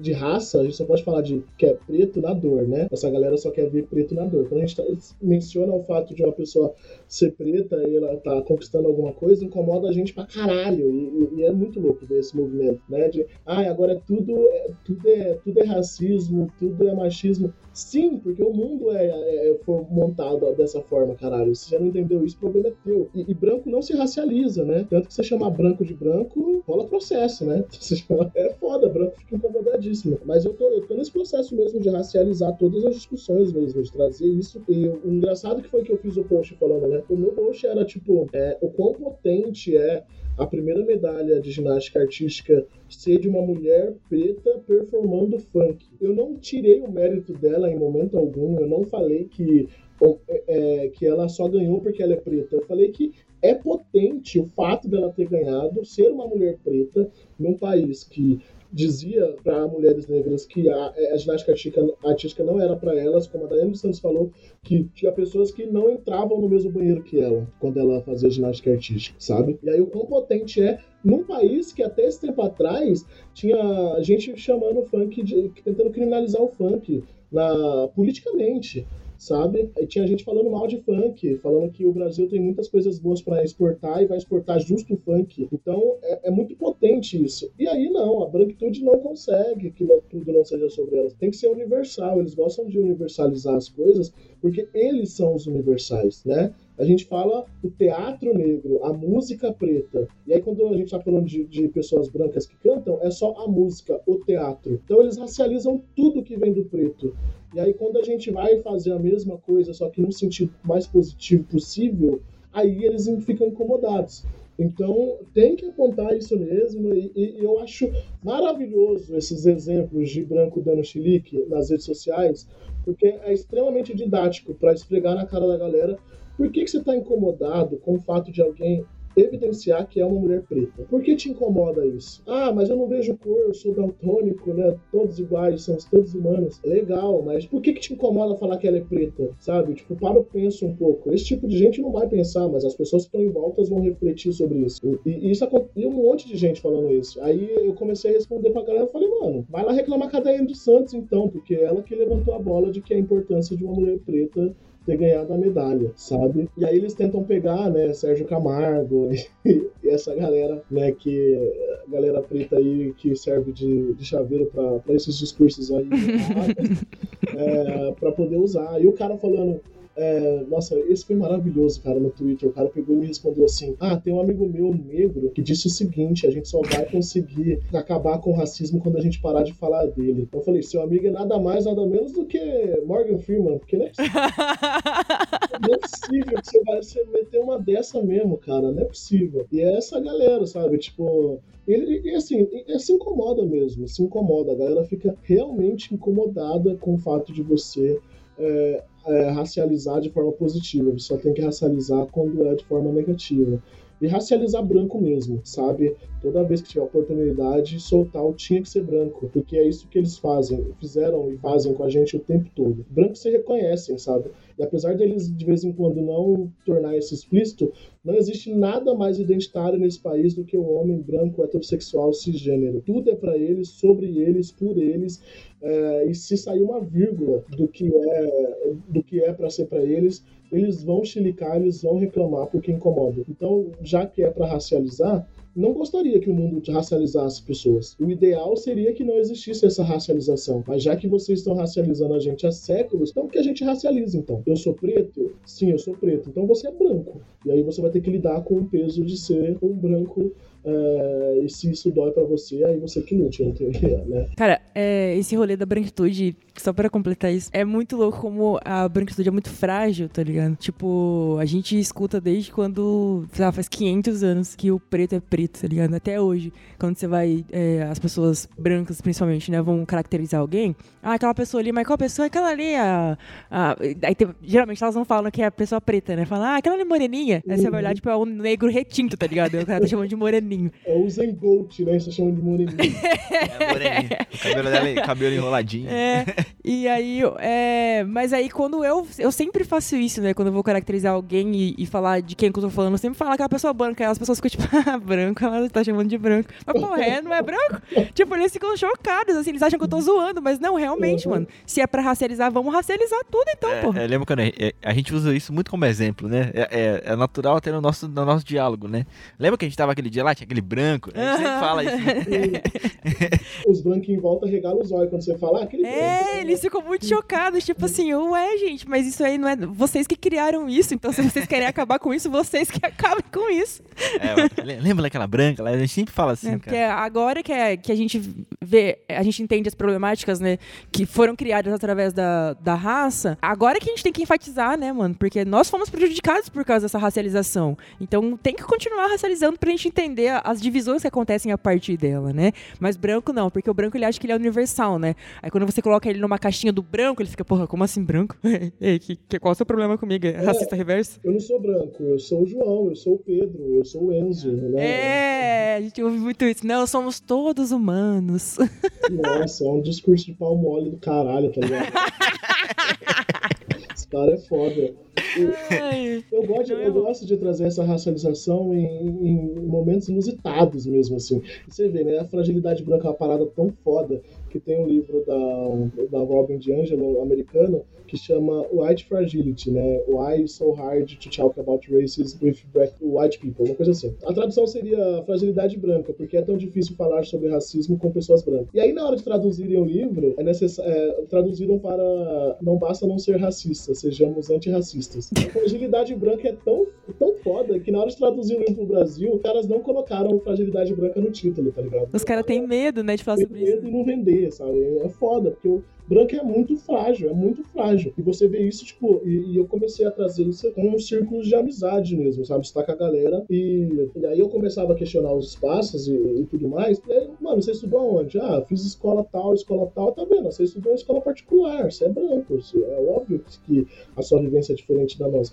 Ah, não, mas eu acho errado ficar evidenciando isso, mas vocês evidenciam isso o tempo todo, mano. E, e, aí Lucinda fala uma coisa que, tipo, eu, eu sempre levo pra mim. No, no, no Brasil, a gente sabe exatamente exatamente onde encontrar preto e onde encontrar branco. Você sabe qual shopping que você tem que ir, que só vai ter branco. Qual restaurante que você tem que ir, que só vai ter branco. Você sabe qual é o lugar que você tem que ir, que só vai ter preto. Esse é o apartheid. A gente vive um apartheid social. Uhum. É velado, não é explícito, não existe uma lei, mas a gente sabe exatamente onde ir para encontrar preto, exatamente onde ir para encontrar branco. Existe coisa de preto, existe coisa de branco. Essa racialização, ela é natural dentro da nossa sociedade. Só que quando se inclui o branco, aí o branco fica puto pra caralho. Aí o branco é. Ele não consegue se entender como parte de um grupo. E ele precisa se entender como parte do problema se ele quiser fazer parte da solução. Não tem como. E é Exatamente isso que eu tento trazer nas minhas redes sociais. É, eu, eu, trouxe até um, essa discussão sobre a excepcionalidade branca, que essa galera branca que me, que me segue, por exemplo, e acha que porque segue pessoas negras, porque de vez em quando reflete sobre isso, quando eu tô falando de brancos, eu não tô falando dela. Então, ela, ela entende que a branquitude é um problema, mas ela sempre fala de brancos em terceira pessoa. Ah, aqueles brancos. Não, nós brancos. Peraí, você também sim, branca, sim. serena, tá ligado? Não é, você não é uma branca. Serena.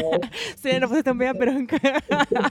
você não é uma branca excepcional só porque você é, tá inserida nesse espaço, você discute isso de vez em quando. Você faz parte do problema e é importante que você se entenda como parte do problema, que você fazer parte da solução. Então, de vez ou outra, eu, eu dou uma puxada né, na, no meu público para falar justamente disso. Fala, galera, quando a gente tá falando de brancos, falando de você, eu tô falando de, não é os outros brancos, ah, mas aqueles brancos. Não, a pessoa chega, uma pessoa branca chega para mim e fala assim: branco é foda, né? Eu, eu falo, é, vocês são foda. Porque a pessoa está se excluindo da categoria brancos para poder criticar sabe? Então não, não tá tendo consciência. Ela tá só jogando, terceirizando a culpa. Então branco é foda, velho. Cara, eu queria entrar num, é, numa pauta. Ontem eu tava assistindo um pedaço da, da live que você fez, e aí, inclusive, veio muito a calhar, assim, com, que, que eu tava conversando com a Suelen essa semana. Na live você falou sobre muito sobre que rola uma pressão muito grande sobre tudo que as pessoas é, pretas colocam a mão, tem que ter uma excelência muito grande, né? seja deixar dentro do esporte, da arte, ou até dentro do seu trabalho, assim. Eu também é, já trabalhei, enfim, em diversas empresas, já senti também essa, essa pressão sobre isso também, e, e acredito que você também sinta. E aí, atualmente, a gente tem esse caso acontecendo é, agora, né? Tá acontecendo nesse momento, inclusive, que é a Simone Biles, né? E, e, eu acredito que tenha rolado todo assim uma pressão gigantesca, que a gente um assédio assim que a gente nem imagina é, referente à, pressão só do, do, do, ser dela, assim, do que ela é, do que ela representa e aonde ela chegou. E a gente começa a refletir muito sobre como essa carga toda é, reflete na nossa saúde mental, emocional e física, até inclusive, né? E, e a gente tem diversos dados que demonstram assim que a, a, a maior parte da população brasileira que tem depressão é, é, é preta, né? São pessoas pretas. E eu acho muito importante a gente refletir nesse momento sobre o cuidado que a gente precisa ter. Tanto, acredito, as pessoas brancas que estão ouvindo esse podcast que vão, cara, você precisa ter um respeito e um cuidado com a saúde emocional das, das pessoas pretas, de como você se relaciona com elas. Mas também esse recado, assim, né? Para as pessoas pretas que porque acho que em alguns momentos fica é, isso tem mudado isso é bem positivo mas ficava um tanto distante assim isso de que pô uma pessoa preta fazer terapia ir no psicólogo sabe? É, até pelo acesso mesmo pela por grana assim né? Acho que é um, ficou um pouco é, é, é, caro né? Fazer terapia e mas é, tem se tornado mais acessível de diversas formas. Mas a, acho que tinha um tabu mesmo assim de fato sobre pô cara cuidar da saúde mental assim como um todo né? Acho que conversar com, com nossos pais assim com nossos avós sobre isso é, é difícil assim. Não era algo que né, algo como ir ao médico ou ir ao dentista, assim, ir ao terapeuta tem que ser algo rotineiro na nossa vida, assim, até por tudo que a gente passa e pela vida que a gente leva. Então eu queria que você refletisse um pouco sobre tudo isso. Cara, essa, essa cobrança, né, que, que existe em cima de pessoas negras gera também a síndrome do impostor, né? A gente se sentir a gente tem que fazer o dobro para conquistar a metade e, e, na maior parte do tempo a gente se sente insuficiente para os espaços porque os espaços cobram muito da gente. Né? E isso acontece o tempo todo, de você ver é, até refletir sobre os maiores, por exemplo, falando sobre redes sociais, quem são os maiores perfis? Né, quem são os maiores influencers, quem são as pessoas que têm mais visibilidade, né? E, em todos os espaços a gente só enxerga gente branca tendo destaque, e aí quando uma pessoa negra vai fazer alguma coisa, vem toda essa carga, né? De que ela representa toda uma comunidade é, que não pode errar, e quando erra, o massacre é muito maior. Você vê, tipo, a Carol Conká errou, teve um tirão para poder dar um follow nela. O cara tem vídeo vazando do cara batendo na ex-esposa na frente do filho e ele ganha seguidor, sabe? É essa sociedade que a gente vive é a sociedade que a gente tem que lidar. Mais de 45% a mais de suicídios são cometidos por pessoas negras, tá ligado? É muita coisa, né? E a gente precisa cuidar da nossa saúde mental, a gente precisa entender que a gente se cobrar é, o tempo todo não é bom, né? E a gente precisa se apoiar, né? Pessoas negras precisam. É, o aquilombamento ajuda nessa reflexão também, porque eu acho que quando você está conversando com outra pessoa negra sobre esses assuntos, é, é, você se, se, enxerga ali, sabe? Eu, eu comecei a, a, fazer terapia, meu primeiro terapeuta era uma pessoa branca e ele não entendia o que estava rolando. Principalmente porque a academia, tipo, os caras não estudam psicologia preta, sabe? E a existência preta no nosso país é completamente diferente da existência branca. E se você não estudar né, a psicologia negra, você não vai conseguir atender essa pessoa. E mesmo as pessoas negras que fazem faculdade, elas buscam isso né, é, como uma segunda via, uma terceira via, uma coisa paralela, porque não tem na academia, né? E a vivência mesmo. Então, depois que comecei a, a fazer atendimento com uma terapeuta negra, mudou totalmente o, o, a conversa, sabe? Ela conseguia me entender, a gente conseguia, né? Ela conseguia traçar os paralelos e tudo mais. Então, buscar terapia e parar de achar que terapia é coisa de louco, porque acho que isso já tá rolando, né? O brasileiro já entendeu que, né, que tá foda, que todo mundo tem que estar na terapia. Mas não ficar se cobrando, sabe? Não permitir que, que a sociedade coloque todo esse peso nas suas costas, porque é foda. É, e eu vejo muito disso, sabe? Preto tem que ser excelente em tudo, sabe? É, eu quero ver preto errando também, sabe? Claro que eu quero ver muito mais acertando, mas no, no, na live eu tava falando sobre aquela série Them, né? Que é uma série que eu achei que errou em vários sentidos, né? Pornografia de tortura sádica e tudo mais. E, e pessoas falaram, ah, você acha que é, que é um desserviço? Eu falei assim, não, eu não acho que é um desserviço. Eu acho que é um produto que falhou no que eles propunha e a gente tem que se acostumar com pessoas negras fazendo coisas e falhando. Né? Não, vai todo, todo filme que preto botar a mão vai sair um Pantera Negra, vai sair um infiltrado na clã. Os caras vão errar, sabe? Faz parte errou, vida que segue e faz outra coisa, porque a gente fica cobrando essa excelência de pessoas negras e isso adoece, isso adoece, porque a gente cada vez mais é uma sociedade que a gente precisa mostrar para os outros o que a gente conquista, o que a gente é, e cada vez mais as pessoas cobram e, e nas redes sociais as pessoas cobram mais de formas mais exageradas porque elas não estão mostrando o rosto, né, e estão cagando para a saúde mental das pessoas. Então acho que a galera tem que procurar terapia se aquilombar, mano, bater papo mesmo, conversar. Eu acho que o principal, mesmo que você não seja, tá, não tem dinheiro pra terapia, não conhece nenhum terapeuta, não tá rolando, bate papo sobre esses temas com seus amigos pretos, sabe? É, um, um, só um complemento, um papo muito importante de quando eu tive alta da terapia, foi esse, assim, que a minha terapeuta me, de, é, me deu, assim, falou, Matheus, é, essa terapia continua, né? E essa terapia é, é, muito ato de conseguir conversar com as pessoas, conseguir dialogar a respeito dos seus problemas, colocar, conseguir pôr pra fora, verbalizar. Então, ela, durante o processo de alta, ela me dizia isso: fala, Matheus, encontre esses micro momentos de terapia ao longo do seu dia com as pessoas certas, escolha logo, lógico, as pessoas corretas para fazer esse tipo de coisa, mas fale sobre seus problemas com as pessoas. Assim, você precisa continuar conversando sobre eles, você precisa continuar refletindo sobre eles, verbalizando. Então, assim, sei lá, bate papo com a sua mãe, com o seu irmão, com seus amigos próximos. E acho que eu a gente tem muito esse processo terapêutico junto, assim, também, uhum, né? Sim. Seja através do, do, podcast ou durante a nossa semana. E acho que é algo que até a gente sente falta, né? Às vezes tá muito na correria, a gente fica uns dias sem se falar, assim. Sim, é, bastante tempo. A gente sente falta de conversar mesmo, assim, tipo, para fora. Que acontece no dia a dia. Até fazer uma fofoquinha, né? É verdade. Longe da gente gostar Às de vezes fofoca. a gente fica quatro dias sem se falar. Aí ele chega e fala, fofoca. Aí eu digo, fofoca? Sim, aceito.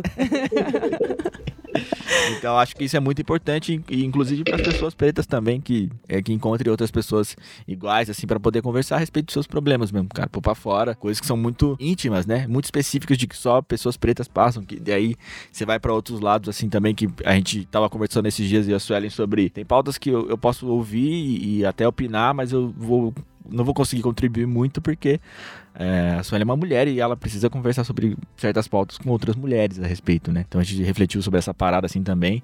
Então tenha é, tenha para onde correr, né? Tenha pessoas para poder conversar, pôr para fora e dialogar a respeito de, de tudo que passa, assim, porque acho que principalmente nesse momento que o mundo tá passando, assim, a gente tá passando por muita coisa, é uma carga muito grande, né? Então a gente precisa ter é, uma rede de apoio aí né? A galera tem que começar a quilombar, a gente tem que a crescer a nossa, a nossa consciência de coletividade, assim, de chegar no nível de você ver um preto na rua e você fala, ei, amiga, é nóis, tá ligado?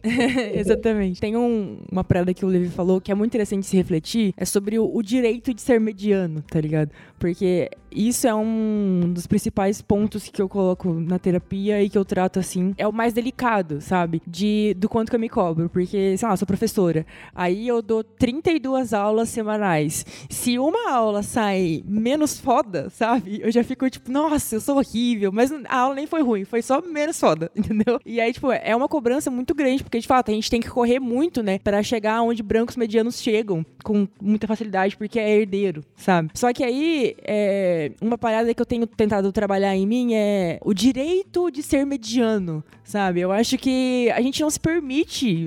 O, negro em si é cobrado tanto. De, ah, me cobram muito de ser, ser uma mulher muito forte. Ah, eu tenho que ser forte sempre. Porra, eu não quero ser forte sempre. Eu quero ser fraca às vezes também. Então, eu acho que. Porque brancos podem ser medianos e chegarem tão longe, aí a gente tem que ficar se cobrando sempre sobre perfeição. Eu vi um cara falando sobre isso no Twitter. E aí era um cara negro, né? Ele teve, tipo, foi um discurso assim: ah, não adianta você ficar é, fazendo um trabalho meia boca, é, não se esforçar, não estudar e depois colocar a culpa na branquitude, umas paradas assim. Eu acho que ele meio que errou, sabe? Eu acho que o negro tem que ter o direito de ser mediano também, de não se esforçar muito para fazer as coisas. O branco vive assim desde que o mundo é mundo, sabe? O recado que eu queria dar, assim, só pra gente entrar nas conclusões é, mano, se permita também errar, você que é negro, sabe? Não se cobre tanto. A gente tem que correr muito, a gente tem que correr. Mas a gente precisa de pausas também, sabe? De respirar, de tomar uma água, tomar uma cerveja, fofocar. Enfim, não precisa ficar, tipo, se cobrando perfeição 100% do tempo, sabe? Comecei num emprego novo recentemente, né? E é muito louco esse, essa questão da racialização, assim, como um todo, né? Porque, pô, uma empresa grande, aí você chega lá no escritório, né? Aí você já cria uma empatia pelas pessoas pretas, né? E, a, e Uhum. elas criam de volta, né? Sim. Porque elas te olham assim, tipo, aquele cumprimento com a Sim. cabeça, né? Tipo, nem com a pessoa. bom. Bom. É, tipo, rola aquele cumprimento, né? É, esses dias eu fui até com uma camiseta de time lá e o cara falou, e essa peita aí? tipo, rola esse, esse, esse, esse rolê, né? Esse diálogo. Mas eu acho que também rola assim um pouco, um pouco além do trabalho, assim, como um todo. Mas, pô, eu, eu me vi assim, né? Depois de. Pô, tô com 26 anos já, mas ainda é uma cobrança muito grande estética, assim, a meu respeito, sabe? De. de Tá com uma roupa muito impecável sempre, tá num Uhum. ambiente novo, de que meu cabelo tem que estar em ordem, tá ligado? Tipo, porque, porra, meu cabelo tá crescendo agora, tá grande, então o black tem que estar, tipo, pra Alinhado. cima, tem que estar bonito e pá. E é uma pressão que é, eu, cara, Mano Brown já disse, né? A gente é preto, a gente tem que estar sempre bonito, cheiroso e elegante. Isso é verdade. Mas, é, pô, isso tem- não pode te pressionar a ponto de te fazer mal, sabe? E eu vejo que isso em alguns momentos me faz mal. Principalmente quando a gente, a gente tá num ambiente que, querendo ou não, é predominantemente branco, assim. Então é foda, mano. Esse direito de se permitir, ele é importante. A gente precisa começar a olhar pra ele e falar, cara, eu vou ser assim. Hoje meu cabelo não tá bom, tá ligado? Hoje eu vou pôr essa camiseta aqui boa. O direito de ser medíocre também, né? Tipo, É, o É, direito, exatamente. o direito de um dia fazer só o básico, tá ligado? Hoje eu vou fazer só o básico, e boa. E se eu quiser que me aplaudam por isso, o branco é aplaudido a- a- ao longo da nossa história por isso. Os caras fazem só o básico sempre. E às vezes faz menos que o básico ainda, faz E é- bosta. E às vezes é uma cobrança que vem de, de outras pessoas negras também. Eu, eu lembro de uma vez que estavam cobrando de uma mina preta porque ela tinha um conteúdo que era blogueira mesmo, blogueirinha mesmo, fazia maquiagem, as paradas. E o professor falou assim: ah, mano, um conteúdo raso, não sei o quê. Eu falei, mano, 90% das blogueiras que tem mais de um milhão de seguidores são medíocres assim, e agora você vai criticar justo a única preta que tá fazendo a parada dela dessa forma, mano. É, é só que a gente se cobra, né? Essa- a gente fica cobrando excelência de nós mesmos e essa parada que o Matheus falou de estar sempre né, no, no plano, sempre com o cabelinho na régua, sempre, é uma coisa que me atingia também, sabe? E é uma, é uma parada que. Outra coisa que, que eu vejo hoje é de, tipo, como as pessoas não entendem o quanto a nossa adolescência e a nossa infância afeta a nossa cabeça até hoje, por conta do racismo, né? Porque eu vejo uma galera falando assim. Ô Levi, é, é, você é mó bonito, não sei o que, todo mundo te acha pai, não sei o que. Eu falo, cara, a, a galera tá falando isso pra mim de dois anos pra cá. Você acha que dois anos de pessoas me achando atraente vai mudar 26 anos de gente me colocando na lista dos mais feios da turma, tá ligado? Não vai. Sabe, eu não vou, de repente a, galera me achou bonita, eu vou me achar bonito. Não, eu sou inseguro pra caramba com relação ao negócio de aparência, tá ligado? E por causa disso, você tem uma vida inteira de pessoas que sempre estão te julgando, você sempre é o pior, você sempre tem que estar, sabe, sobressair de algum jeito, e aí a galera acha que, pronto, de repente a sua cabeça. E assim, é uma parada falsa também, que até uma parada que eu tava falando no Twitter esses tempos atrás. Uma galera que tá o tempo todo lá elogiando pessoas fora do padrão, pessoas negras, pessoas gordas, pessoas PCDs, mas só se relacionam com pessoas padrão. Como que eu vou acreditar no seu elogio se você só se relaciona com pessoas que são o oposto de mim? Você só elogia eu nas redes sociais, tá ligado? Na vida real, não sou eu que você. que você. Não é um tipo de pessoa como eu que você se relaciona. Esse elogio aí é da boca pra fora. A pessoa namora, sei lá, a pessoa só namora Sam Mendes e, e, e, e Justin Bieber da vida, e aí acha que eu vou acreditar. Enzo. É o Enzo. Enzo Tava pensando nele agora. Só namora o cara mano. o e a Valentina, e aí você acha que eu vou acreditar nos, nos elogios que você tá trazendo pra mim? É um processo, é um processo. E nós que somos homens negros, passamos por diversas de, mulheres negras também. Eu tenho duas irmãs e eu vi o quanto que elas sofriam né, nas escolas e como isso afeta até hoje os relacionamentos delas, né? E é, para mim o que pegou pesado foi a hipersexualização. Foi uma parada que, que me afetou muito, assim, porque eu sempre fui um homem negro muito alto, né? Não cheguei a ser gordo, né? Acho que é parrudo que falam. E, e, e aí sempre tinha essas brincadeiras de, de, de tamanho do pau e tal. E até certo ponto, como a gente vive numa sociedade que ela é falocêntrica, isso era interessante, mas comigo chegar a passar de limite, sabe? De, eu lembro quando eu tava, acho que na, na sétima série, eu comecei a relacionar com a mina branca da escola. Ó, não sou racista, hein? Até namoro brancos. É, comecei a me relacionar com uma mina branca na escola. As pessoas faziam piadas comigo, né? Com o tamanho do, do, do meu pênis e tal. Já tava acostumado com isso. Só começaram a fazer piada com ela. Tipo, a gente nem, nem transava, era um molecão, sabe? E aí o pessoal falou, ah, como que você aguenta ele, né? Que não sei o que. Tava na época ali do, da, das branquelas. Ah, né? Vai deixar ela na cadeira de roda, não sei o que. E ela começou a se incomodar. Até que um dia que ela faltou na escola. Porque ela faltou na escola, a galera começou a falar que a gente teve uma noite de prazeres. Eu tô falando muito educadinho, né, pra não falar. o pessoal começou a falar que a gente teve uma noite de prazeres e eu deixei ela na cadeira de roda, por isso que ela faltou. Ela não aguentou o bullying é, e terminou comigo. Então, tipo, é, essa parada da hipersexualização sempre me incomodou. Depois que eu comecei a me entender também como homem bissexual, depois dos 20 anos, você vai pro lado da comunidade LGBT, da, né, da, da comunidade GGG, dos homens gays, que me enxergam como um pedaço de carne, tá ligado? E aí, se você não corresponde ao que essas pessoas esperam que você seja, você tá fudido. Então, toda a minha empatia e solidariedade para as bichas preta afeminadas nesse país, porque, mano, é, homem negro não pode ser bicha preta afeminada nesse país, de acordo com os padrões do que essas pessoas esperam. Então, como que você cresce, né? Se sentindo um pedaço de carne que tem que performar certo tipo, né, certos estereótipos para poder você se sentir incluído, e tem todas essas discussões. Então, tipo, a hipersexualização, para mim, foi um problema muito grande durante a minha, a minha fase da adolescência e o começo da fase adulta. E eu vejo como o cabelo foi um problema muito grande para as minhas irmãs, né? De chegar chorando porque zoaram o cabelo, coisas do tipo, de se automutilar, né? De, de passar alisantes e couro cabeludo chegar a queimar de alisar o cabelo para poder ficar seguir um padrão. Para chegar hoje, a galera achar que black é legal e aí acha que, tipo, dois anos de black legal vai tirar todo o trauma que causou em você durante a infância e adolescência. Então, é tempo, é conversa, é se aquilombar, é bater papo. Isso que a gente está fazendo aqui é, da gente conseguir se conectar né, a partir dessas histórias é por isso, porque a gente passou por, infelizmente, a gente reconhece a nossa negritude a partir da dor. E é uma palavra que a gente precisa mudar. A gente precisa trazer para a nossa juventude o reconhecimento da negritude a partir do orgulho. Então, eu quero que, eu, que o meu filho preto ele descubra que ele é preto porque tem um é, super-herói preto da Marvel que ele acha foda e é da cor da pele dele. Não descubra que ele é preto porque falaram que preto é sujo porque ele sofre racismo em algum lugar. E tem que descobrir a, a negritude a partir do orgulho, a partir da, da, do amor e não a partir da dor. Infelizmente, a nossa geração conheceu a negritude a partir da dor. A gente descobriu que a gente era preto a partir da, da racialização negativa. Então, é por isso quando a gente chega e fala, ah, a Rebeca Andrade é uma mina preta de comunidade, é para que a galerinha pequena se reconheça enquanto preta de comunidade a partir do orgulho e não a partir do sofrimento de racismo de outras pessoas que passaram, sabe? A galera não vai. Branquelo, o Enzo, o Enzo, sabe? O Galinha nunca vai entender. Vamos para nossas considerações finais aqui. Levi, queria primeiro de tudo te agradecer de novo.